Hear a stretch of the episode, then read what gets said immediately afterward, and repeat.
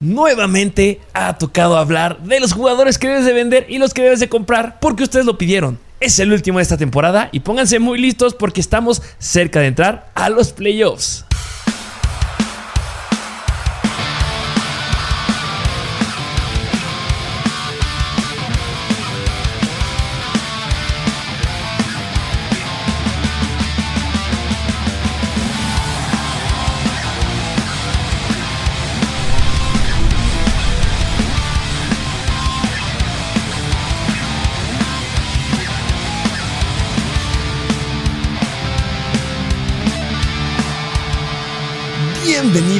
A un nuevo episodio de Mr. Fantasy Football. Así es, porque como bien lo dijiste, ya son las últimas semanas yo creo que de todos de poder hacer un trade y pues qué mejor momento para hacerlo ahora que antes de que para muchos ya se acabe su línea para pues hacer un trade o pues ya para entrar a playoffs con todo, ¿no?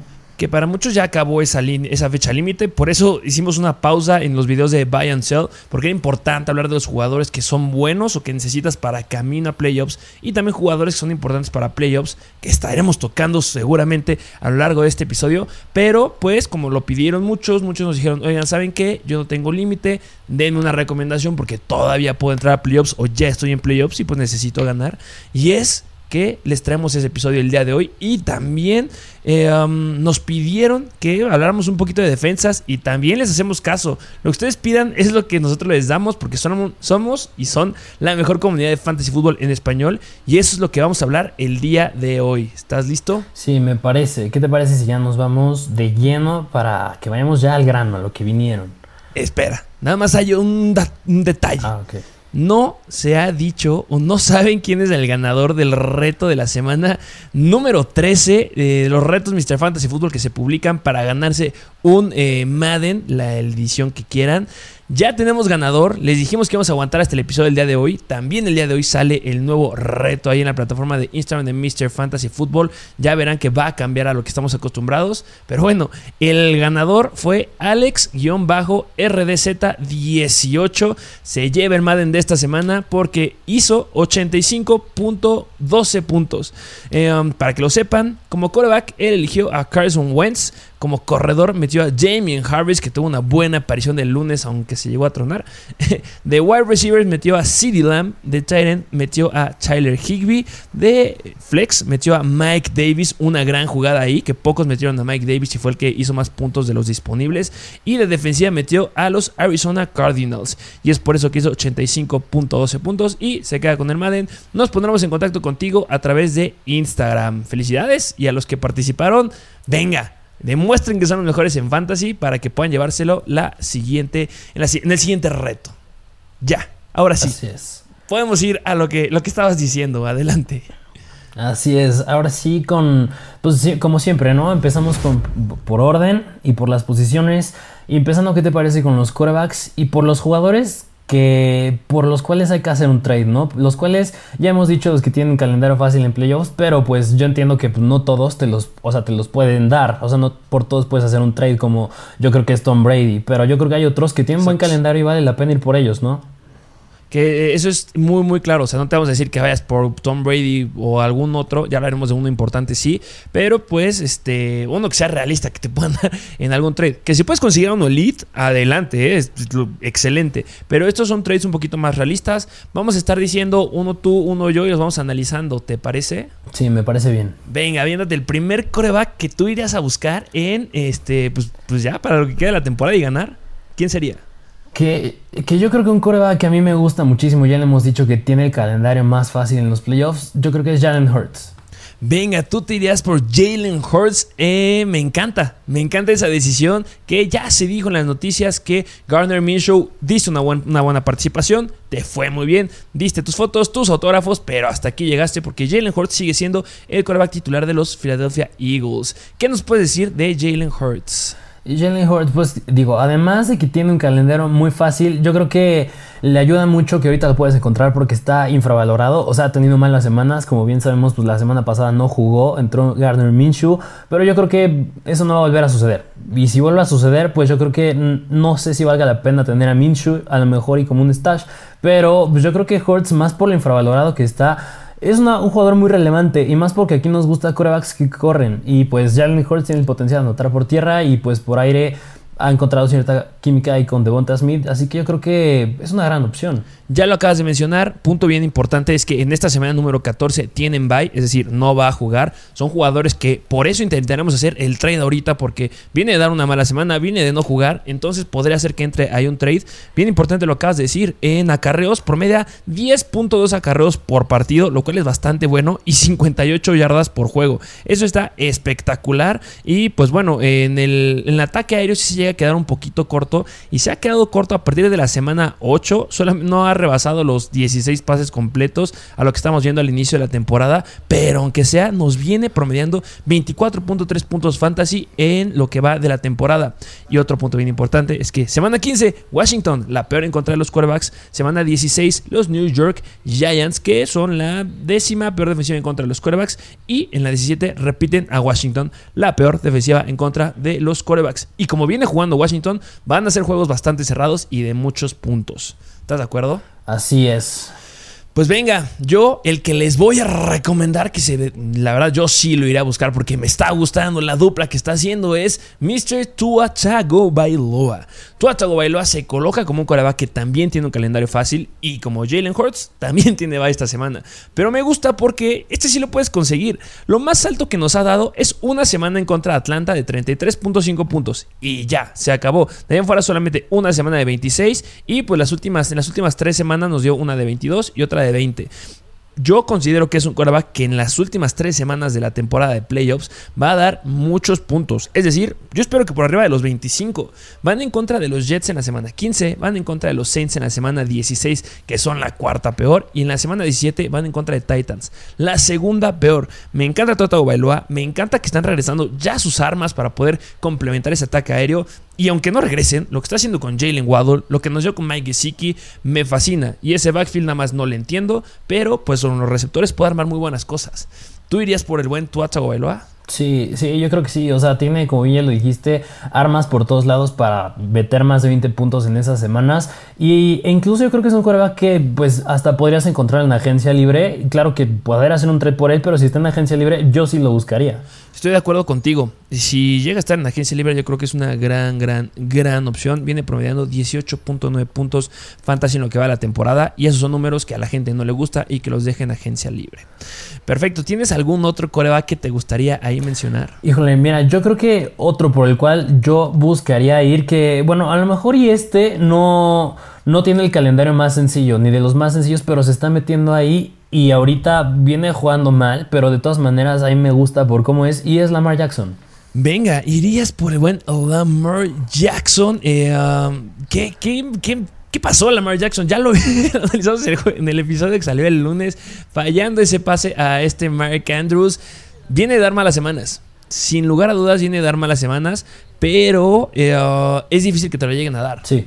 Sí, sí, sí. ¿Tú qué, qué, ofrecerías por un Lamar Jackson? Yo creo que por Lamar Jackson, ahorita yo creo que vamos a analizar los por cuáles hay que vender de corebacks. Pero yo creo que Lamar Jackson, como bien dices, no creo que te lo den fácil. Pero por cómo viene jugando y por cómo ha sido su actuación últimamente, a lo mejor está más accesible de lo que, de lo que solía ser.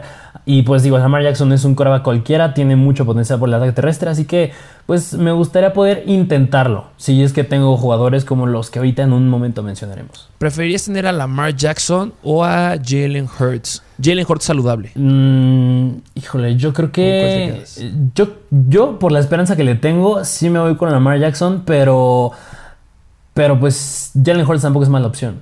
Sí, no estoy de acuerdo contigo. Eh, Lamar Jackson es un coreback que no le hace el calendario. Puede enfrentarse contra equipos bien complicados en contra de los corebacks y dar juegos de más de 20 puntos. Contra juegos fáciles da increíbles puntos. Recordemos que ya nos regaló un juego de 44 puntos en la semana 5 en contra de los Colts.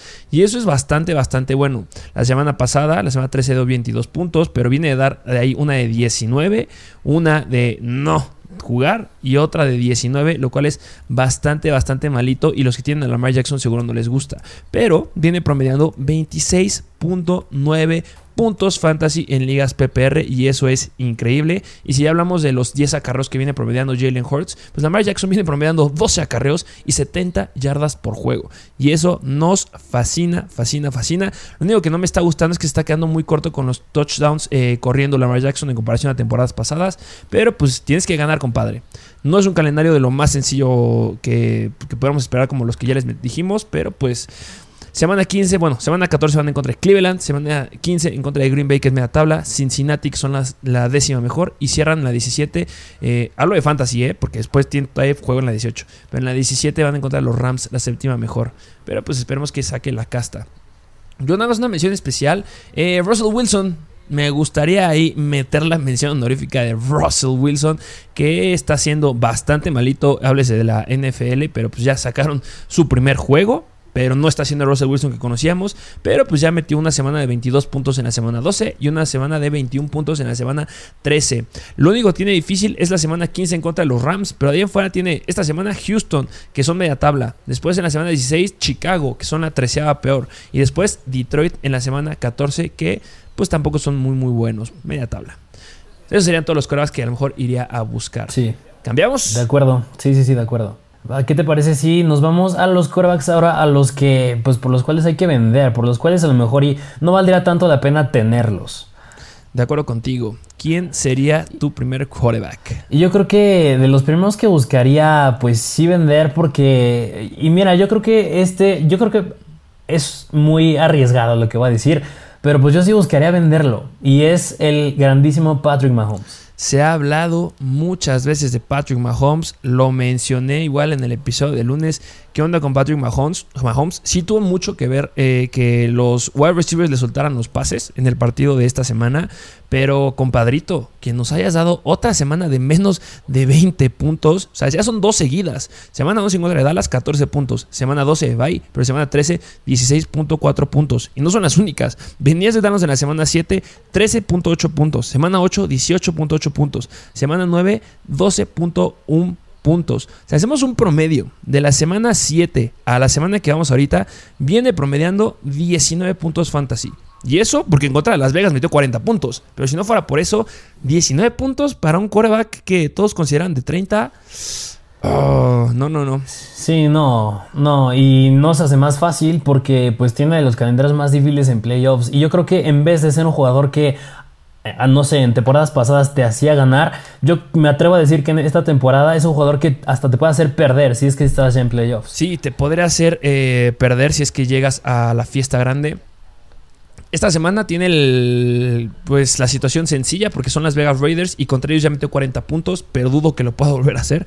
Semana 15 los Chargers, la sexta mejor. Semana 16 Pittsburgh, la tercera mejor. Y cierran en la semana 17 en contra de Cincinnati, la décima mejor defensiva en contra de los quarterbacks. Sí, pues si nos sigues y nos haces caso, yo creo que ya ni lo tienes, ya tienes un super jugador a cambio de él. Eh, ah, voy yo. Yo un jugador que buscaría este pues soltar o hacer un cambio, a lo mejor por ahí. Ya o sea, no son jugadores elite, porque recordemos que calendarios difíciles lo tiene Josh Allen, lo tiene Tom Brady, pero no los vamos a cambiar porque a ellos no les importa el calendario. Intentaría hacer cambio con jugadores que podrían tener cierto potencial en estas semanas. Por ejemplo, Cam Newton. Yo creo que el nombre de Cam Newton puede llegar a pesar lo suficiente para que hagas un trade. Sí, viene de darnos una pésima semana en la semana número 2 en contra de Miami de 11 puntos, pero al final de cuentas, en contra de Washington, en la semana 11, metió 28.1 puntos, que son la peor en contra de los quarterbacks. Pero en contra del. En, esta semana van en contra de Atlanta, que es la tercera peor defensiva en contra de los quarterbacks. Semana 16, Tampa Bay, que son la séptima peor. Semana 17 en contra de los Saints, que son la quinta peor. Yo creo que en esas semanas podría dar un buen juego, pero por lo que nos demostró en esta semana en contra de Miami, la, la semana 2 en contra de Miami, es mucho riesgo. No me lo quedaría usa esta información que te acabamos de dar de las, los buenos calendarios que tiene semana 14, 16 y 17, no en la 15 que van en contra Búfalo, que es la mejor, pero yo creo que si lo sabes vender, podrían darte algo bastante bueno si es que necesitas mejorar alguna que otra posición. Yo considero que es un hombre pesado, ya dio algo y es un calendario ah, intermedio porque van en contra Búfalo, pero de ahí en fuera se me hace un buen calendario. ¿Cómo ves? Sí, sí, sí, sí, de acuerdo. Yo creo que pues todos los jugadores tienen una mala semana. Cam Newton ya la tuvo, pero antes de esa que fue en contra, mm, creo que, y bueno, no recuerdo bien, pero cuando tuvo ese gran juego que nos dio más de 20 puntos, yo creo que puedes utilizar esos argumentos. Y es un coreback que igual usan para correr y anotar por tierra y eso pues lo hace muy atractivo. Yo creo que pues no creo que sea tan fácil venderlo, pero yo creo que sí podría ser ocupen eso, ocupen que la semana 14, y se lo repito, Atlanta, la tercera peor, semana 16, Tampa Bay, la séptima, octava peor, y semana 17, los Saints, la quinta peor. Esos son argumentos que puedas llegar a ocupar. Eh, ¿Tienes algún otro coreback? Y pues nada más así de rapidito como mención honorífica, yo quisiera decir a Carson Wentz, porque la semana pasada pintaba a que iba a dar un gran juego, pero desgraciadamente se inclinaron más al ataque terrestre los Colts, pero de todas maneras es un coreback que no es elite, no es dentro, no sé si dentro del top 10 y si no se está metiendo ahí y eso es muy bueno y yo creo que son argumentos que puedes usar para pues para venderlo porque tiene el calendario más el más difícil en playoffs viene promediando en toda la temporada lo que Patrick Mahomes viene promediando desde la semana 7. 19.9 puntos fantasy. Estoy de acuerdo contigo. Esta semana tiene bye. Y eh, qué bueno que lo mencionas porque se va a conjuntar mucho cuando hablemos de los wide receivers. Tiene un calendario bien complicado. Semana 15, los Patriots, la segunda mejor en contra de los quarterbacks. Semana 16, Arizona, la cuarta mejor en contra de los quarterbacks. Y semana 17, los Raiders, que son media tabla. Pero esas dos semanitas no me gustan. Y si alguien puede llegar ahí, un fanático de los Colts o qué sé yo, que pueda llegar a hacer un trade, va. Y es otro foco rojo. Si tienes a Carson Wentz como tu coreback titular, necesitas otro coreback. No sé cómo lo hagas, pero él no te va a hacer ganar para nada. ¿Te parece que nos vayamos a los running backs? Me parece, me parece cambiar ya de posición. Y a ver, yo esta vez te lo voy a dejar a ti. ¿Tú por qué running back buscarías hacer un trade primero? ¿Qué running back iría a buscar en esta semana? Ah, ¿Sabes a quién me encantaría decir que este la tiene súper, súper fácil? Javonte Williams sin Melvin Gordon. Yo creo que es un jugador ¿eh? que tiene mucho potencial. O sea, es sumamente. Es un paréntesis, no es mi jugador, mi primer jugador. Pero es un paréntesis porque Javonte Williams hizo 30 puntos. Igual, está en el análisis del episodio de lunes. Está bien cortito. Vayan a verlo. Ese, en ese partido hizo más de 30 puntos. Dio, el, tuvo trabajo de caballo de batalla, lo cual es increíble. Pero pues Melvin Gordon va a regresar. Yo creo que sí va a regresar esta semana. Y Melvin Gordon, lo padre, es que ya se le acaba su contrato. O sea, si juegas Dynasty, busca a Javonte Williams como puedas. Porque Javonte Williams va a ser un pick del primer round del draft del próximo año en Fantasy, sin lugar a dudas. Porque nos va a demostrar lo que hizo en esta semana. Entonces me encantaría decir, decirlo él, si es que Melvin Gordon este, no llega a regresar. Pero bueno. este, dejando este, de lado al buen eh, Javonte Williams. Es arriesgado, porque los running backs que tienen un calendario fácil no son elite y no creo que te lleguen a ayudar a romperla en lo que queda de la semana. Háblese de los corredores de este del Houston Texans, pero intentaré ir por Clyde Edwards-Helaire. Ok, ok. Toma. Ok, ok. Clyde edwards de los Kansas City Chiefs. ¿Por qué? Porque viene regresando de darnos semanas con un volumen intermedio. Digo volumen intermedio porque nos viene dando lo que nos dio al inicio de la temporada. Lo que pasa con, bueno, eh, en promedio nos viene dando 14 carreras por juego en, lo que, en los partidos que ha jugado. Lo que sucede con Clyde edwards es que la mayoría de los partidos en los que ha jugado son defensivas sumamente complicadas en contra de los running backs. Semana 1 jugaste en contra de Cleveland, que son la doceava mejor. Semana 2 en contra de Baltimore, la cuarta mejor. Semana 5 en contra de Buffalo, la octava mejor, que es mucho mejor. Bajó su ranking por lo que les hizo Demi Harris y Ramondre Stevenson esta semana, pero se colocaban como la tercera, cuarta mejor. Semana 11, Dallas, la tercera mejor. Semana 13, Denver, la novena mejor. O sea, son defensivas bien complicadas para los corredores y eso hay que tomarlo muy en cuenta. Y viene promediando en, las, en lo que ha jugado, nos viene dando 11.9 puntos fantasy. Eso es bastante, bastante malito. Y ya nos demostró Kansas City Chiefs que podría empezar a usar a un running backs, que es este Williams. ¿Sí no se llama así? Sí, sí, sí, Darrell Williams. Darrell Williams en la semana de la 6 a la 10 tuvo muy buenas semanas Darrell Williams y ya nos demostraron que la titularidad la va a tener Clyde Seller. A partir de esta semana, que es la semana número 14, van en contra de Las Vegas, que son la cuarta pero en contra de los running backs. Semana 15 los Chargers, que son la, la mm, sexta, séptima peor en contra de los running backs. Semana 16 van en contra de Pittsburgh, que son la décima peor. Y la semana 17 van en contra de Cincinnati, que es la séptima peor. Ya es un calendario favorable. Que ojo, lo más que nos ha dado Clyde Arcelor en esta temporada son 19.4 puntos. Pero si es un running back que puedes conseguir barato, barato, barato, por todo esto que acabamos de decir, que sigue demostrando que no es nada, y nos llega a dar unos 18, 19 puntos en estas cuatro semanas, yo creo que es una gran opción. Es una gran opción si llega a salir. Tengo mis dudas porque Clyde Edwards Seller, como que tengo ahí un problemilla. Pero si te sale, no debes de dar, no, no tuviste que haber dado mucho por, por él. Entonces yo creo que irá por Clay Barceler, ¿cómo ves? Sí, sí, sí, me gusta, como bien lo dijiste, pues ha tenido un calendario difícil, venía de sus lesiones, esta temporada como que no ha sido muy relevante y es por eso que es muy atractivo para ir por él. De acuerdo. Este, vas, ¿quién es el running back que irías a buscar en, pues, por lo que queda? Y yo por el que iría, que bien tú lo dijiste antes de decir a Clyde Arcelor, yo creo que iría en general por los corredores de los Broncos. Yo creo que ahí va incluido Javonte Williams. Yo la veo difícil que tengan a Javonte Williams más por el juego que acaba de dar, pero por el que también yo creo que valdría la pena ir, que a lo mejor es un poquito más arriesgado, pero sí lo buscaría, es Melvin Gordon. Pues porque Melvin Gordon, a la par, los Denver Broncos tienen un buen calendario a futuro. En las últimas, o sea, las, antes de que se perdiera la semana pasada, dio 9.8 puntos. Antes de la semana de la semana de bye, 11.3. O sea, yo creo que es un running back que no ha sido muy brillante en las últimas semanas y por eso te lo podrían dar. Y tiene un calendario bien sencillo, porque recordemos que era quien le quitaba los touchdowns a Javonte Williams. Y yo creo que pues va a seguir, desgraciadamente, yo creo que sí va a seguir tomando ese rol porque sigue estando en el equipo. A lo mejor ya le confían un poco más el balón a Javonte, pero Melvin Gordon sigue estando ahí. Sigue estando ahí, le van a seguir dando las oportunidades y tiene un calendario bien fácil. Y bien importante lo que acabas de decir. Melvin Gordon tiene las oportunidades en zona roja. En lo que va de la temporada, Melvin Gordon viene promediando este 2.6 acarreos, cerrémoslo en 3, 3 acarreos para anotar en zona roja por juego. O sea, tres oportunidades de estar en zona roja por juego es algo increíble. Y de esas, una oportunidad llega a ser dentro de la yarda 5. O sea, que por juego le están dando una oportunidad para anotar, se me hace algo irreal. Y bien importante lo acabas de decir, si regresa, y que sí va a regresar, va a ser el que se quede con los touchdowns. Y a lo mejor no te llega a dar lo mismo que Clyde Edwards o sea, no te llega a dar más de 20, 25 puntos. Es bien complicado conseguir uno de esos running backs en este momento de la temporada. Pero si te llega a dar algo como Clyde Edwards 19, 18 puntos, que yo creo que la de Melvin Gordon podría estar en los 16, 17. Se me hace bastante, bastante bueno si es que alguien te lo puede llegar a dar, porque viene de promediar una semana 10 de 11 puntos, semana 11 tuvieron bye y en la semana 12 9.8 puntos. No es muy bueno. En lo que va de la temporada nos vienen promediando 12 puntos. Entonces, a lo mejor puedes llegar a considerarlo por el calendario, como lo dijiste.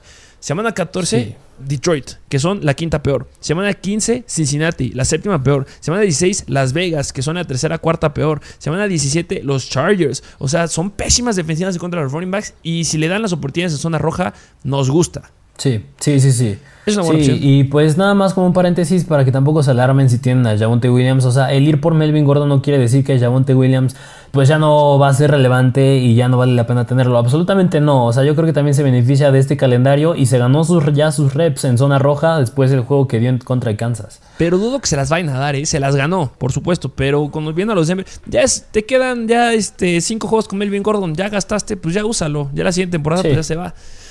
Bien complicadito. Eh, um, ¿Habría otro running back que irías eh, por él, por lo que era la temporada? Mm, pues yo creo que a lo mejor ya así de rapidito, yo creo que también buscaría pues a James Robinson, que ahorita no ha sido muy relevante tampoco. Ok, podría ser buscar a James Robinson y del otro lado yo sí volvería a hacer hincapié que nos siguen preguntando en los live streams. Este, oigan, ¿cómo ven ir por los running backs dos de los equipos? Por supuesto vayan. Vamos a hablar de James Robinson y me voy a introducir con Carlos Hyde para que entiendan el por qué. James Robinson, lo acabas de decir, viene de darnos cuatro, o sea, considerando la, bueno, en la semana 9 no jugó, pero a partir de la semana 8 nos viene promediando por juego 10.8 puntos fantasy. Nada horrible. Viene promediando por juego unos 9 acarreos, lo cual es también bastante, bastante malo. Pero pues tiene un buen calendario. Quitando Tennessee, que son la sexta mejor, tiene semana 15 Houston, que son la cuarta peor, los Jets, que son la peor, y la 17 tienen a los Patriots, que son media tabla. Entonces sí podría ser este, ahí la opción. A lo que voy es que agarren a los segundos equipos porque Carlos Hyde viene metiéndose bien en ese backfield este, de los Jaguars. En la semana 3 en contra de Denver promedió 14 acarreos, lo cual es bastante bueno. Se le sacó la chamba a James Robinson, pero porque James Robinson fombleó y porque tuvo una lesión. Y en la semana 11 tuvo 12 acarreos. Es decir, si James Robinson se truena, Carlos Hyde tendrá un gran, gran volumen. Y eso me fascina si es que lo llegamos a tener porque los Jaguars tienen el tercer calendario más sencillo en playoffs. Entonces es una gran, gran opción. Y pues algún otro running back 2 que tú agarrarías. Mm, pues yo creo que, bueno, este ya lo he mencionado varias veces y nada más por el volumen que le puedan llegar a dar es de Bonte Booker. Pero en cuanto a calendarios que puedan ser más sencillo que un jugador, este yo creo que a lo mejor es probable que se pueda romper, es David Montgomery e iría por Khalil Herbert. Ok, tener a Khalil Herbert es buena opción. Yo también consideraría tener a Naheem Hines. Es muy, muy, muy buena idea considerarlo por ahí. Y en una mención honorífica que a ver si ya jugar esta semana, Jeff Wilson. La verdad dudo que Laia Mitchell vaya a jugar esta semana. Entonces si tienes a Jeff Wilson, no le van a dar una carga increíble de trabajo. Ya no lo demostraron, no, no lo piensan en él. Pero pues que tengan una, que tengan, no sé, unos 14, 15 acarreos. No se me hace algo tan descabellado. Que también Jeff Wilson está lidiando ahorita con una lesión. Pero pues que te pueda llegar a dar algo bueno en contra de Cincinnati, que son la séptima de peor defensiva. Pues se me hace algo realista. Y si no, pues considera a Michael Hasty. Al menos por esta semana. bueno, eh, vámonos a los running backs que venderías. ¿A qué running back soltarías? Bueno, no soltarías, pero cambiarías. Yo creo que vendería. Bueno, yo la veo difícil que te lo acepten. Pero por el nombre que representa y por lo que sigue representando en esa ofensa y en ese equipo, yo vendería a Aaron Jones. Aaron Jones lo dejarías ir, que yo creo que sí te lo pueden aceptar. ¿Por qué dejarías ir al buen Aaron Jones de los Packers? Aaron Jones, pues hay muchos argumentos con él. De entrada, pues es, tiene el segundo calendario más difícil en los playoffs.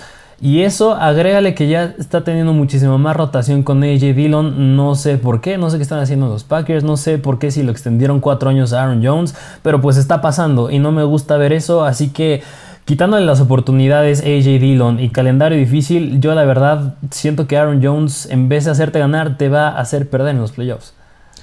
Ah, de acuerdo contigo. Eh, duele muchísimo. Ya nos ha demostrado muy malas semanas. O sea, Aaron Jones se nos ha caído en lo que va de la temporada unas tres veces, pero caído horrible. Semana 1 en contra de los Saints, 4.2 puntos. Semana 7 en contra de Washington, 8.9 puntos. Semana 9 en contra de Kansas City, 5.3 puntos. Y el calendario pues no es favorable porque en la semana 14 van en contra de Chicago, la 13 va mejor. Semana 15 Baltimore, la cuarta mejor. Semana 16 Cleveland, la 12 va mejor. Y semana 17 Minnesota, que es media tabla. Y sí, la repartición está siendo bastante pues a favor de AJ Bueno, no a favor. O sea, sigue estando, yo creo que es un 60-40, como si me pides como que quería un cierto número, pero pues sí le está bajando ya muchísimas oportunidades porque AJ Dillon es un tanquecito. Y el que seas un tanquecito te da oportunidades en zona roja. Y lo vimos en la semana 12 en contra de los Rams. Cinco oportunidades en zona roja de AJ Dillon. O sea, la, mayor cantidad de oportunidades de zona roja que ha tenido Aaron Jones en lo que va de la temporada fue en la semana 2 y en la semana 6, que fue Detroit y San Francisco, que son defensivas pelas este, en contra de los running backs. 6 acarreos dentro de la 20. Y lo más que nos ha dado AJ Dillon, ¿sabes cuántas oportunidades son en zona roja? ¿Cuántas? 10 oportunidades dentro de zona roja. 10 oportunidades dentro de la 20, siendo 6 dentro de la 10 y 4 dentro de la 5. Mira, y bien chistoso, porque siento que con Green Bay está pasando la situación al revés de lo, que quisiera, de lo que quisiera que pasara con Denver. Porque en Denver, el que está atrás es Javonte Williams. En los Packers, quien está atrás, AJ Dillon. Pero en los Packers, AJ Dillon ya está tomando más relevancia. Y en los Broncos, nada más Melvin Gordon sigue teniendo relevancia. Y quisiera que fuera al revés, pero desgraciadamente. Pues así es la NFL. que, ojo, eh. Aaron Jones puede que tenga un juego explosivo, uno o dos juegos explosivos en lo que queda estoy 100% de acuerdo que lo puedes llegar a dar sin ningún problema. Pues recordemos que lo ha logrado sin ningún problema. Nos lo dio en contra de Arizona en la semana 8 con 24 puntos. No sale de la semana 2 en contra de Detroit de 41 puntos. Pero sí es un corredor que a lo mejor y el nombre podría llegar a pesar. Si hay algún fanático de los Packers por ahí en tu liga, pues intentaría ese cambio. Y pues sí, es complicadillo. Y pues me gustaría a lo mejor tener a AJ Dillon. Pero pues el calendario está horrendo para los dos. Sí. Ah, siguiente running back que dejaríamos ir, que le diríamos adiós. Este, este sí es de analizarlo. Yo sé que muchos nos van a linchar. Yo creo que hemos hablado mucho de este running back. Este. Porque lo odiamos. Primero nos gustó, les dijimos agárrenlo en el draft. Eh, después suéltenlo. Porque traía un problema ahí en la tibia. Y pues bueno, Antonio Gibson tiene una carga de caballo de batalla. Espectacular. No hay otra palabra. Espectacular. Viene de darnos en la semana 13 23 acarreos por 88 yardas. Semana 12 29 acarreos para 111 yardas. Semana 11 19 acarreos. Semana 10 24 acarreos. O sea, es irreal. Viene, viene a darnos un buen de acarreos. Nada más que hay que considerar algo. O sea, yo considero que ahorita Antonio Gibson no es que pese el nombre, es que pesan los números. Viene dándonos, tomando en cuenta esas cuatro semanitas que les acabo de comentar, viene promediando por juego 18.8 puntos fantasy. Pensaron que iba a ser más, pero no, porque en contra de Carolina solamente nos dio 9.5 puntos fantasy. Que es a lo que voy a empezar ahorita, que es bien, bien importante. JD McKissick, eh, pues no está. JD McKissick quedó fuera y le, pues, le, dejó la ventana abierta para que pueda regresar.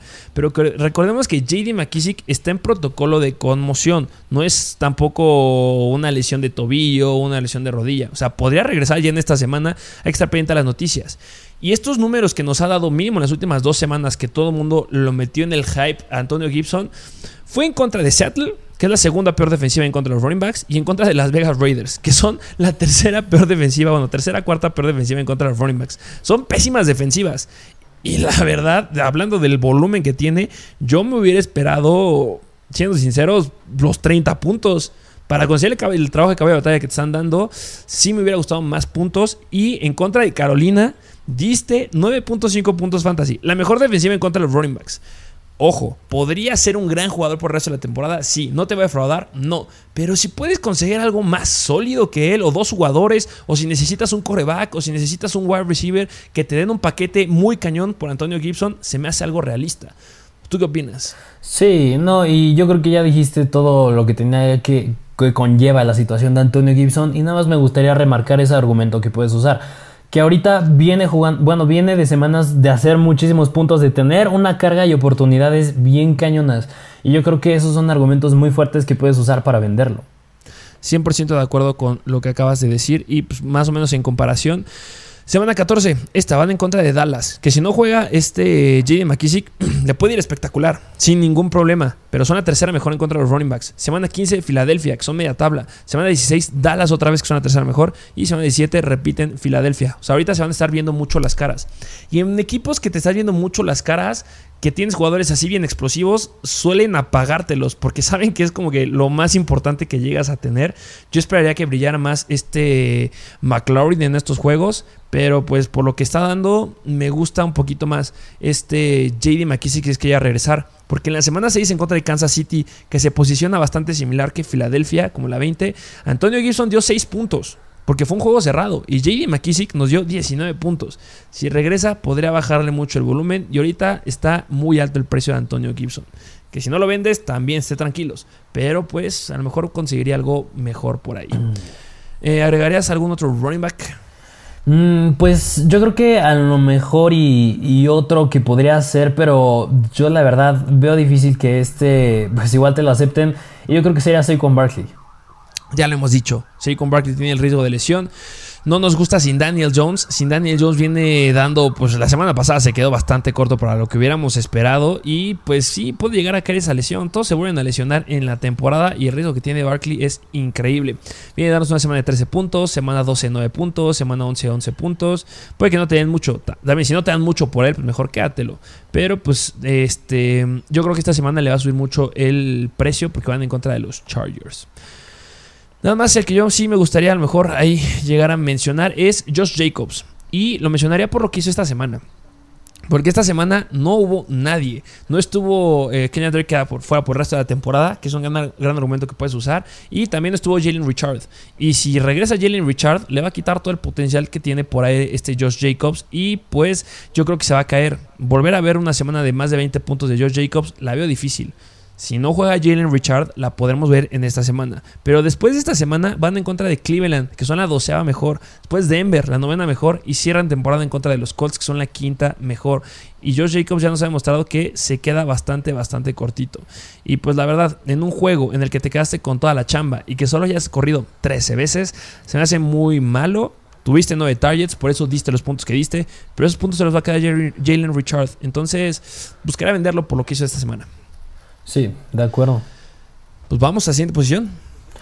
Siguiente posición con los wide receivers. Y aquí yo creo que, bueno, bueno, aquí es que sí hay varios aquí que me gustaría mencionar. Porque de entrada o sea, bueno, yo creo que hay varios, por ejemplo, nada más así entre paréntesis, me gustaría mencionar a jugadores como Jalen Waddle y Divo Samuel o incluso el Moore, que son jugadores que tienen calendario bien sencillo, pero... Y el Moore, hasta eso me hubiera gustado mencionarlo más temprano en la temporada, pero en este momento ya está súper alto su, su precio, ahorita viene jugando muy bien y es difícil que te lo vayan a pues aceptar, o sea, que te lo, que te lo puedan dar. Así que uno que yo me gustaría mencionar, yo creo que... Me, arriesgaría a decir que Darnell Mooney. Darnell Mooney, buscarías al buen Darnell Mooney.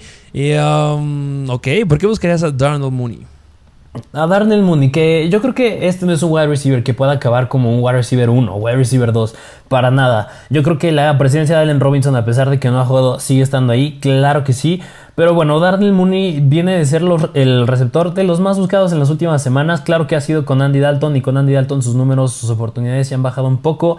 Pero pues Darnell Mooney me gusta que tiene volumen. Y eso es lo que nos gusta aquí. Tiene volumen y tiene el octavo calendario más sencillo en playoffs. Claro que yo creo que va a depender mucho de la situación de coreback. Porque si sigue estando Andy Dalton, yo creo que no le va a favorecer mucho. Me gusta un poquito más con Justin Fields.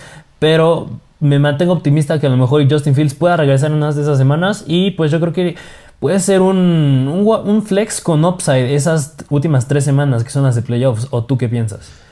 Estoy de acuerdo contigo. Viene promediando 7.5 targets en lo que va de la temporada, pero si agarramos las últimas tres semanas nada más, viene promediando 10 targets por juego, lo cual es bastante, bastante buenos. Em, punto eh, que acabas de decir, o sea, viene a darnos una mala semana en contra de Arizona, pero recordemos que en esa semana Andy Dalton jugó una porquería, cuatro intercepciones, o sea, brother, neta. Este, en la semana 12 dio 17 puntos y en la semana 11 23 puntos. Sí, considero que sin Allen Robinson es el wide receiver ideal, increíble. Y aunque esté Allen Robinson, se está quedando con 7 targets en promedio. Entonces no está tan mal todavía.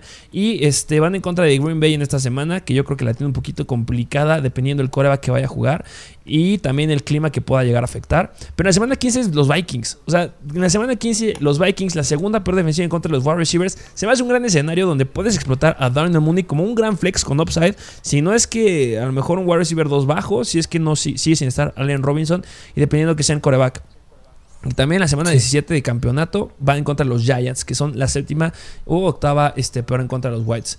Si es una buena opción, Em, yo sabes por quién iría, que a lo mejor y no les gusta a muchos, pero saben que a mí me gusta decirles jugadores que están baratitos, baratitos, baratitos. Buscaría a el Heisman, al gran Davante Smith, que de gran no tiene nada. pero tiene un gran calendario, eso es lo que sí tiene. Eh, viene dándose en esta semana, semana 3 en contra de los Jets, 3.5 puntos fantasy. Pero ojo, fue con Gardner Minshew. ¿Quién se quedó con la anotación? Dallas Goddard. Entonces, el, escenario que se viene para de Devonta Smith es muy, muy bueno. Obviamente en esta semana no juegan porque tienen bye. Pero la semana 15 van en contra de Washington. La segunda peor en contra de los wide receivers. Semana 16, los Giants. Les dijimos que es la sexta, séptima peor en contra de los wide receivers. Y cerran en la 17, otra vez en contra de Washington. La tercera peor en contra de los wide receivers. Y eso me fascina tiene un gran, gran calendario y espero que lo puedan llegar a ocupar y explotar y que obviamente ya se cierra la temporada, ocupa a tus rookies, dales juego para que puedan llegar a generar algo bueno en lo que va en la siguiente temporada y que pueda llegar siendo un wide receiver elite, que es lo que había prometido. Se me hace un wide receiver que te va a costar nada, que está barato, que seguramente algunos puede estar hasta este, en agencia libre. Y por el calendario me fascina. O sea, quitando los tres wide receivers que tú dijiste que tienen el calendario más sencillo, que es Jalen Waddle, Elijah Moore y Divo Samuel, pues después entraría el de Davante Smith. Entonces, eso me fascina y sería alguien que, al que yo buscaría. ¿Tú irías por él? Sí, sí, sin duda alguna. Sí. Eh, ¿Tienes algún otro wide? Mm, híjole, mira, es que ahorita se me dificulta buscar nombres así porque, digo, como bien lo dije al inicio, hay muchos wide receivers que tienen un calendario bien favorable en playoffs, pero la mayoría de ellos yo creo que son jugadores que, que vienen jugando muy bien. Háblese de Dionte Johnson, Cooper Cup, este, bueno, Davante Adams, el Jalen Waddle, el Moore. Y yo creo que si me dijeras a otro como mención honorífica, yo creo que podría buscar a Odell Beckham. O, bueno, Odell Beckham y yo creo que lo meto en el paquete de Van Jefferson también. Me quitaste al jugador de la boca. Yo iría a buscar a Van Jefferson. Porque se está quedando con una buena repartición. O sea, eh, antes de la semana 11, que fue la semana de bye, este Van Jefferson, recordemos que estaba Robert Woods, tenía un 2%, o sea, menos de 5% de participación de en rutas en el slot. Porque esas las tenía, bueno, se las campechanaba mucho Robert Woods y también las llegaba a tener en cierto lugar este Cooper Cup. Perdón. Pero eh, a partir de la semana 12 y 13, que ya no está Rory Woods y que está Odell Beckham, está teniendo una participación como del 60% en el slot y le está yendo bastante bien.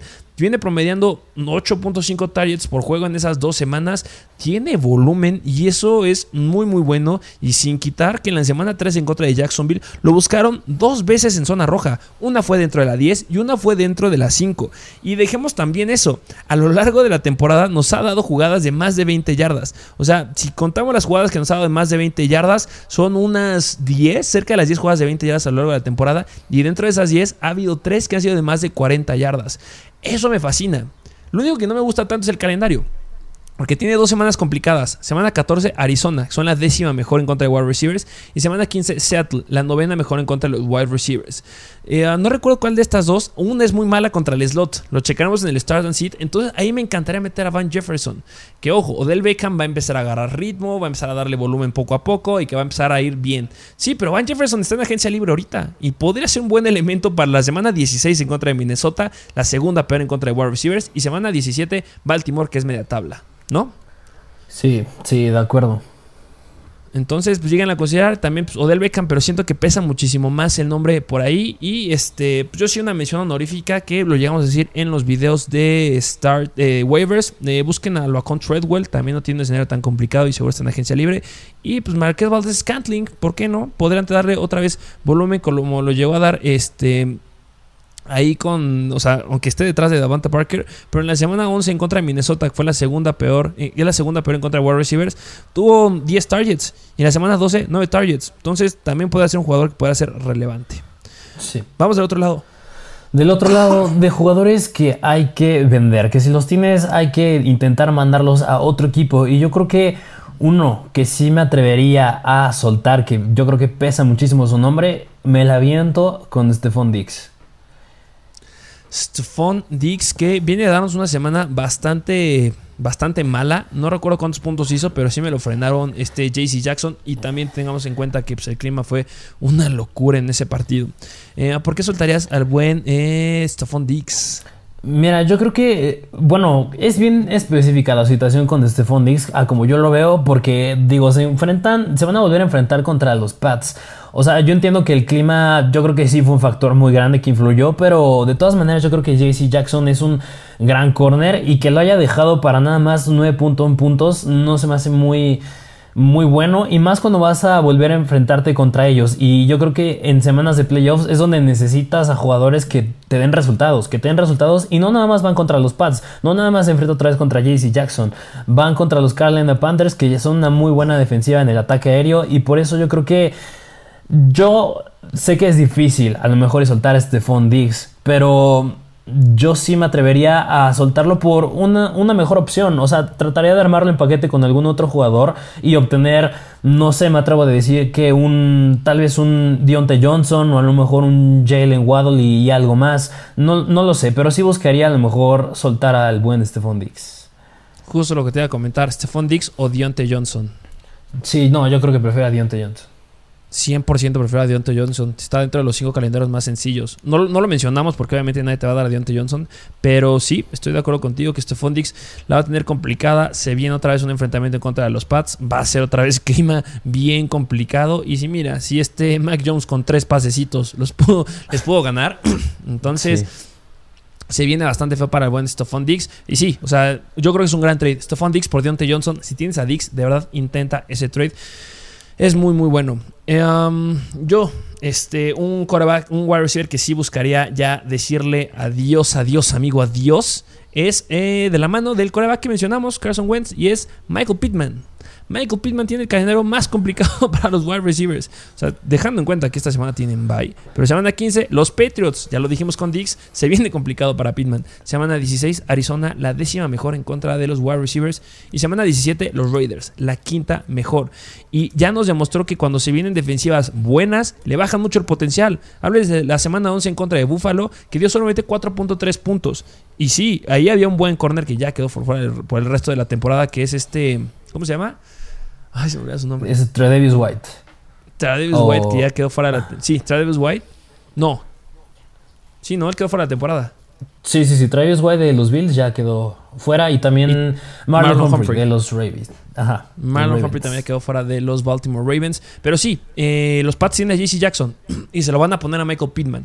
Entonces, no me gusta eso. No me gusta que se van a 17 tiene un pésimo, un pésimo enfrentamiento en contra de los Raiders. Y pues sí, es un, es un wide receiver que viene promediando por lo que va de la temporada 14.6 puntos, pero tiene un buen volumen. Y eso podría llegar a ocupar para un trade. Nos ha dado semanas de, dos semanas de 12 targets, una semana de 15 targets y en la semana 12 en contra de Tampa Bay 10 targets. Entonces, si es un wide receiver que buscaría eh, buscar otro. Y si lo tengo, pues sí, busca un trade o voy a buscar a alguien más sólido para los playoffs.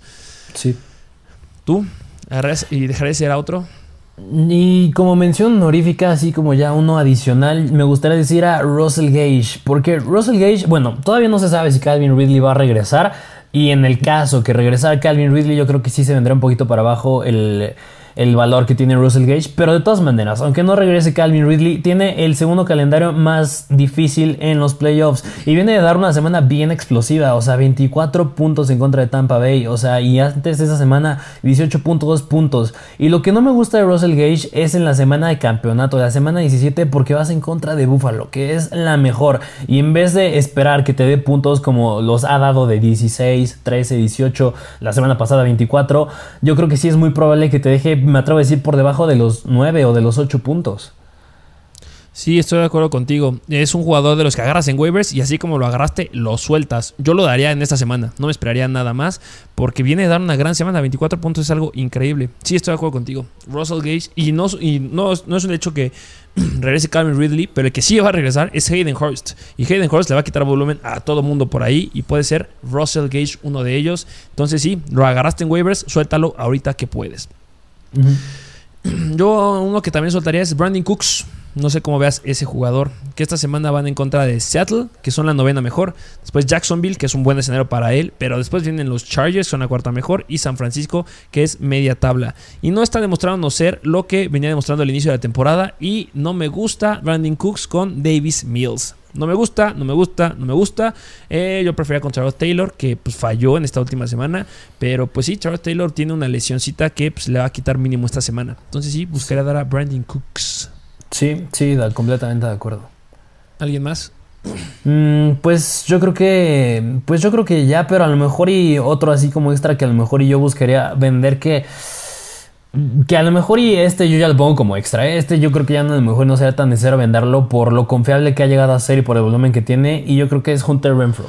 Ok, Hunter Renfro podría llegar a tener, o sea, sí tiene un calendario este, complicado, el buen Hunter Renfro, pero viene de ser el wide receiver elite en ese equipo. La única, o sea, lo único que le puede bajar el potencial que puede llegar a tener es esta semana en contra de Kansas y, en la semana 16 en contra de Denver. Son las únicas que dos, que tiene. Eh, si lo puedes vender a un precio bien, bien alto, viene la misma pregunta. ¿Hunter Renfro o Deontay Johnson? Deontay Johnson. ¿Hunter Renfro o Jalen Waddle? Jalen Waddle, 100% es un trade que podría entrar y que te podrían dar a Jalen Waddle y algo más por Hunter Renfro. Lo mismo, si lo tienes, no tampoco esté tan complicado y no te vayas a morder las uñas, pero puede, le, puede ir muy bien. Sigue siendo el target ahí de preferencia de Derek Carr. Yo nada más mencionar a Jamar Chase, que prometió mucho al inicio de la temporada, pero pues ya nos demostró que ahí es T. Higgins, T. Higgins, T. Higgins, y pues está un poquito complicado el calendario, porque en la, 17, en la 15 van en contra de Denver, que es un buen perímetro, y en la semana 17 Kansas City. Entonces esas dos son dentro de las 10 mejores eh, defensivas. Y en la semana 16 van en contra de Baltimore, que sin Marlon Humphrey yo creo que T. Higgins la va a romper de una forma increíble. Pues esos serían los wide receivers, ¿no? Sí, sí, sí, sí. Pues vámonos a los Titans. A los Titans, ¿tú por quién buscarías ir en primer lugar de Titans?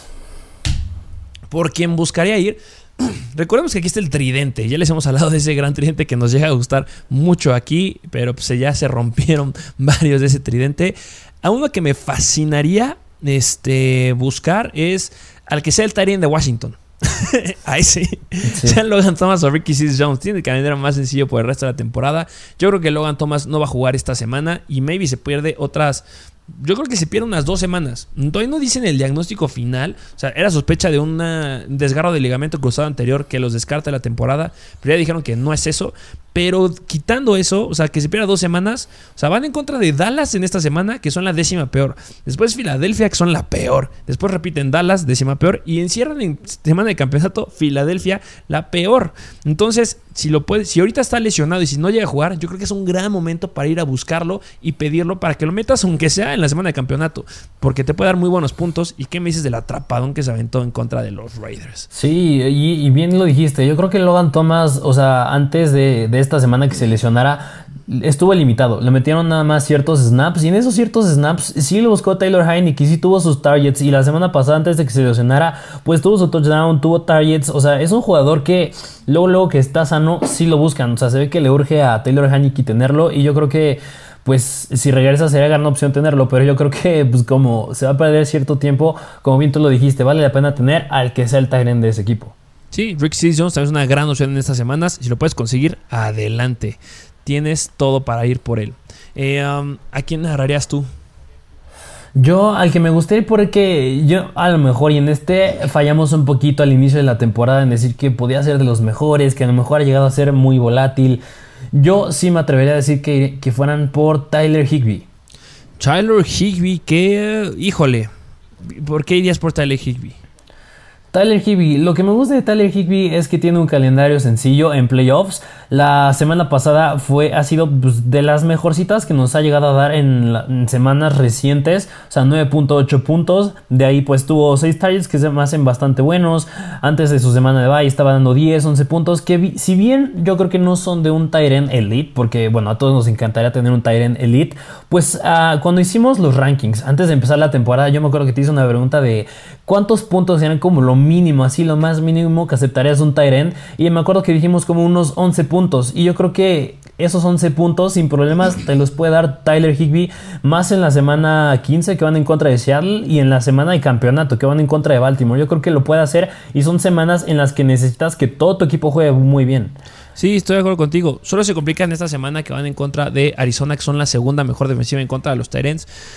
Pero de ahí en fuera que pueda llegar a esos puntos, viene promediando 8.5 puntos fantasy. Pero recordemos que ahorita lo que queremos es el calendario. Y sí, semana 15 Seattle la segunda, la tercera peor y semana 17 Baltimore la cuarta peor. Se me hace algo increíble para tener a un tight y pues sí, Tyler podrá llegar a hacerlo y pues está promediando por juego en lo que va la temporada nos viene promediando 7 targets, eh, bueno, 7, perdón, este, 4 recepciones y 5 targets por juego. Si eso llega a volverse lo mismo en estos partidos, pues nos encanta. Y recordemos que también lo han buscado mucho en zona roja. Dentro de la 20 es donde se han concentrado la mayoría de las veces que lo han buscado. En promedio lo buscan unas dos veces por juego dentro de la 20. Entonces, pues sí, podría llegar a ser relevante por ahí. Eh, yo uno que buscaría, que a lo mejor este, este viene con estrategia. ¿Por qué? Porque tiene un calendario complicado. O sea, si lo vemos en forma grande, sí está complicado. Pero hay una baja importante en su equipo que le va a dar el rol de touchdowns. Y eso nos fascina. Tyler Conklin. Tyler Conklin me gusta. O sea, si vemos el calendario es complicado. Porque esa semana van en contra de Pittsburgh, que es la novena mejor. Semana 15 Chicago, que es la sexta mejor. 16 los Rams, que son media tabla. Y 17 los Packers, que son la doceava mejor. O sea, es un calendario complicado. Pero Adam Thielen no está mínimo esta semana no va a estar. Y en esta semana que no estuvo Adam Thielen, nos regaló la semana con la mayor cantidad de targets que nos ha dado. Este jugador debió haber estado en el episodio de waivers, sin lugar a dudas, pero también nos veamos muy bien qué onda con Adam Thielen. Pero si sin Adam Thielen vas a tener este volumen y también tuviste cuatro targets dentro de la 20, me fascina. Me fascina que puedas llegar a hacerlo. Y Detroit son una defensiva media tabla, similar a lo que se va a enfrentar ahorita. Entonces, mínimo, ahorita que no esté Adam Thielen, se me hace un gran talent que va a estar disponible, que vayan a buscarlo porque los touchdowns le van a caer. Porque Adam Thielen, ese es su uso que tiene, anotar. Y lo va a tener el buen Tyler Conklin. Ojo, KJ Osborne también va a tener mayor relevancia, como lo dijimos en el episodio de ayer, pero Conklin me gusta mucho. Y ya cuando regresa Adam Thielen, pues lo vendes. Así es. ¿Tienes algún otro Tyrant que irías a buscar? Mm, pues yo creo que no, y yo creo que, ¿sabes por qué? Yo creo que a lo mejor y los Tyrants siempre es la, como la posición donde hay menos, donde es como más limitada. Por ejemplo, me gustaría decir a Noah Fant, pero pues Noah Fant ya se está metiendo ahí Albert O, Teddy Bridgewater, como que suele ser, como que si juego bien, como que juego mal, pues ya están más en la rotación de running backs. Así que pues yo creo que por el momento serían ellos, pero si me preguntaras, ve por otro que a lo mejor y podría ser gran opción. Yo creo que te podrá decir Evan Ingram, pero depende mucho de, la, quién esté de coreback. Sí, depende mucho de quién sea el coreback. Y la verdad, venía dando buen volumen, pero después se cayó. Entonces, ah, sí, no, ese sí no. Me, me gustan más los que ya les dijimos. Eh, vamos a los jugadores que venderías. Que venderías, y yo el primero que sí buscaría vender, a pesar de que la semana pasada sí tuvo un mal juego en contra de los Patriots, es Dawson Knox. Dawson Knox, ¿buscarías venderlo y soltarlo? ¿Por qué? Sí, yo creo que Dawson Knox, y va muy de la mano, van a decir que odia a los Bills, pero pues va muy de la mano por el argumento que usé hace rato con Stephon Diggs. Van otra vez en contra de los Patriots en semana de semifinal, y una semana antes van en contra de los Panthers, que si bien los Panthers son mucho mejores cubriendo los receptores que al Tyrant. Los Pats son mucho mejores cubriendo al Tyrant que a los wide receivers. Así que tienen calendario bastante similar él y Stephon Dix. Y por esa razón yo no quisiera que otra vez me diera 3.4 puntos Dawson Knox como me lo dio la semana pasada en contra de los Patriots. Así que yo por eso buscaría así soltarlo. Y que ojo, que con, por dos o Knox, o sea, si, lo mismo, si lo tienes, adelante, todo muy bien. Pero por dos o Knox puedes conseguir wide receivers muy, muy buenos. No sé, a lo mejor intentar conseguir o running backs elite por ahí. Es que me viene otra vez Jalen Waddle en la mente. Este, pero no sé, un T. Higgins. Un T. Higgins o dos Knox, considerando que T. Higgins tiene un calendario bien complicado por el resto de la temporada, pero es un wide receiver uno, a lo mejor podría entrar ese trade, se me ocurre. O sea, por dos no tienes que conseguir algo muy, muy bueno muy bueno. Quitando que en la semana pasada dio 3.4 puntos. Porque en lo que va de la temporada, o sea, recordemos que ya se perdió dos juegos y, un, y también la semana de bye, viene promediando 12 puntos fantasy. Para eso, para un Tyrant es algo irreal. Entonces, también tiene muchas oportunidades en zona roja. Consigan un wide receiver elite por dos Knox o un paquetillo para conseguir a lo mejor a Deontay Johnson. Estaría muy bueno. Sí, sí, sí. yo uno que dejaría ir, que le diría adiós, es Dalton Schultz. Dalton Schultz la tiene complicada. Y la tiene complicada en la semana de campeonato. En la semana 17 en contra de Arizona van en contra de la segunda mejor defensiva en contra de los, de los Titans. Y en la semana 8 en contra de Minnesota, que es la octava mejor, diste 3 puntos. Semana 9, Denver, la quinta mejor, diste 9 puntos. Y después nos dio una de 2.4 puntos. Lo que pasa aquí es que ya están todos. Ya está Gallup, ya está Mary Cooper, ya está CD Lamp. Es bien complicado que lo volvamos a ver dándonos una semana de más de 12 puntos. Yo la veo muy, muy complicada. Viene promediándonos en lo que va la temporada 11.2 puntos es bueno. Pero ya les dijimos, ya está Gallup. Y cuando Gallup regresara, le iba a quitar volumen. Y eso es lo que se ha visto. Entonces, yo sí lo vendería. Si lo tienes, debes estar feliz. También tampoco hay que alucinarnos porque tiene tres semanas contra defensivas media tabla. Washington, Gigantes y Washington. Pero después viene Arizona. Y en Arizona no lo metería como mi Tyrant.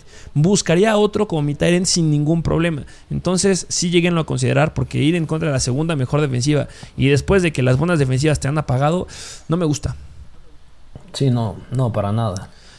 ¿A qué otro Tyrant dejarías ir? Pues otro que yo a lo mejor sí buscaría dejar ir. Y mira, es que, híjole, yo este jugador, yo estaba esperando a que tuviera su semana de, de brillar y, y, que en ese momento fuera su pico del valor y ya lo puedas vender. Pero desgraciadamente no nos ha dado eso y pues bueno, a lo mejor aquí sí le pongo un paréntesis. Y estoy hablando de Kyle Pitts. Y de Kyle Pitts, eh, un paréntesis, ¿por qué? Porque, digo, esta temporada yo creo que sí ya chupó faros. O sea, tiene el calendario más difícil para, para Tyrants en playoffs. Pero nada más como paréntesis, si estás en una liga Dynasty, yo a lo mejor es un jugador que sí buscaré por él. Sí, en Dynasty 100% vayan a buscarlo. Va a estar muy, muy barato. O sea, ya lo hemos dicho, los Titans suelen explotar a partir de su tercera temporada. Pasó con Kelsey, pasó con Kittle, ha pasado con Mark Andrews, creo que también le llegó a pasar, aunque él fue un poquito más temprano. Pero llega a pasar, eso es lo que nos ha demostrado. O sea, y quitando las últimas semanas, viene promediando 10.5 puntos fantasy por juego. No está tan mal, y 7 targets. Nada más que en las últimas 3 semanas, donde todo el mundo está compitiendo para conseguir un boleto a playoffs, pues nos viene, nos viene promediando en ligas PPR 6 puntos. Entonces eso no nos gusta. Ya lo dijiste, el calendario más complicado. Carolina, la onceava mejor. San Francisco, la cuarta mejor. Detroit, media tabla. Y cierra en contra de Buffalo, la tercera mejor. Si no, es difícil que te acepten un trade. Y además ya regresa Hayden Hurst. Entonces. Sí, o, sea, yo creo que si lo logras vender porque hay alguien que todavía siga teniendo esperanzas en Kyle Pitts, que le emocione todavía, pues véndeselo a esa persona. Aprovecha que aún confía en él y pues trata de vendérselo. Pero pues sí, no me gusta tener a Kyle Pitts para lo que queda esta temporada. Estoy de acuerdo contigo. Eh, pues bueno, pues esos son los jugadores que les traemos en esta semana. Y este, te late que les hablemos de las defensivas, como les prometimos. Ya nos alargamos un poquito en el episodio, pero cerramos rapidito con estas. Sí, sí, sí. Eh, son cinco defensivas las que íbamos a buscar en esta semana, que consideramos son muy buenos streamers y tienen una muy buena disponibilidad en eh, Fantasy. Pero en el quinto lugar, yo colocamos a los New Orleans Saints, que están disponibles en un 50% de las ligas. Eh, um, nos gustan los New Orleans Saints, sabemos que son elites en contra de los running backs y este, eso nos fascina. Esta semana van en contra de los Jets y recordemos que su ataque terrestre es bastante malito sin Michael Carter. Van a ir con Tevin Coleman, T.Y. Johnson muy poco, pero pues van a ser un una defensiva que va a tener mucha relevancia. Entonces, en quinto lugar pondré a los Saints. En cuarto lugar, eh, ¿la quieres decir tú? Sí, en cuarto lugar ponemos a Los Ángeles Chargers, que a lo mejor esta sí está un poquito más ocupada, pero digo, en caso de que esté disponible en tu liga, yo sí buscaré ir por ella, porque pues digo, van en contra de los Giants, un equipo que tiene bastante incertidumbre de quién va a ser el coreback, se está diciendo que iba a empezar Jake Fromm, que Jake Fromm pues creo que no ha tenido ni siquiera un, un solo juego como titular en lo que va de su carrera en la NFL, Así que pues al menos esta semana yo creo que es un gran streamer como defensa a los Chargers. Y en semanas siguientes pues que van contra de los Chiefs que pues ya le supieron jugar una vez los Chargers. Y en la semana 16 van en contra de Houston que pues Houston no más no da una. De acuerdo contigo. Um, en tercer lugar tenemos a los Denver Broncos, que igual tiene una disponibilidad como el 50%. Y pues ir a buscar, porque van en contra de Detroit. Sí, Detroit ya ganó su primer partido, pero la neta no creo que lo vuelva a, no vuelva a pasar esa situación. Y son los Detroit Lions que vienen pues con muchas bajas. Y si algo deben ocupar eh, los Detroit Lions para intentar ganar es el ataque aéreo, así como lo hicieron la semana pasada. Pero déjame decirte que los Denver Broncos son muy buenos defendiendo el ataque aéreo. Y recordemos que es muy probable que tampoco vuelva a estar Thunder Swift. Entonces me, me gusta mucho tener a la defensiva de los Denver Broncos en esta semana. Sí, sí, sí, sí. Vas. En, la en el puesto número 2 de defensivas que buscaríamos está la de los Tennessee Titans, que esta igual a lo mejor no está tan disponible, pero si lo está, pues yo buscaré por ella, porque digo, van en contra de los Jaguars, que los Jaguars pues no tienen pues no tienen fama de ser un equipo que llegue a meter muchos puntos y si lo hacen pues y ganan es como lo hicieron contra Buffalo, de meter nada más nueve puntitos. Y pues Trevor Lawrence esta semana no ha sido muy consistente. Luego en la semana 15 van en contra de los Pittsburgh Steelers, que pues, Rotlisberger igual suele tener altibajos. Y en la semana 16 en contra de los 49ers, que a lo mejor ahí sí está un poquito más difícil. Pero pues como está, para esta semana hace más un gran instrumento de defensa también. Exactamente. Y en primer lugar tenemos a los Green Bay Packers, que hablando del over-under, están favorecidos por casi dos touchdowns, lo cual es increíble. Ya les dijimos que Andy Dalton viene de darnos cuatro intercepciones en el partido de la semana pasada. Justin Fields sigue teniendo su problema ahí de las costillas. Y también el coach Matt LeFleur, cree o considera que podría ya estar de regreso Devondre Campbell, este, que está en la lista de COVID y si está sintomático podrá regresar a jugar. Y considero que van a ser aplastantes y fulminantes en contra de Chicago y pues van a caer muchas intercepciones. Entonces, el streamer favorito de esta semana son los Green Bay Packers, pero pues consideren algunas de las defensivas que también les sacamos de decir. Así es.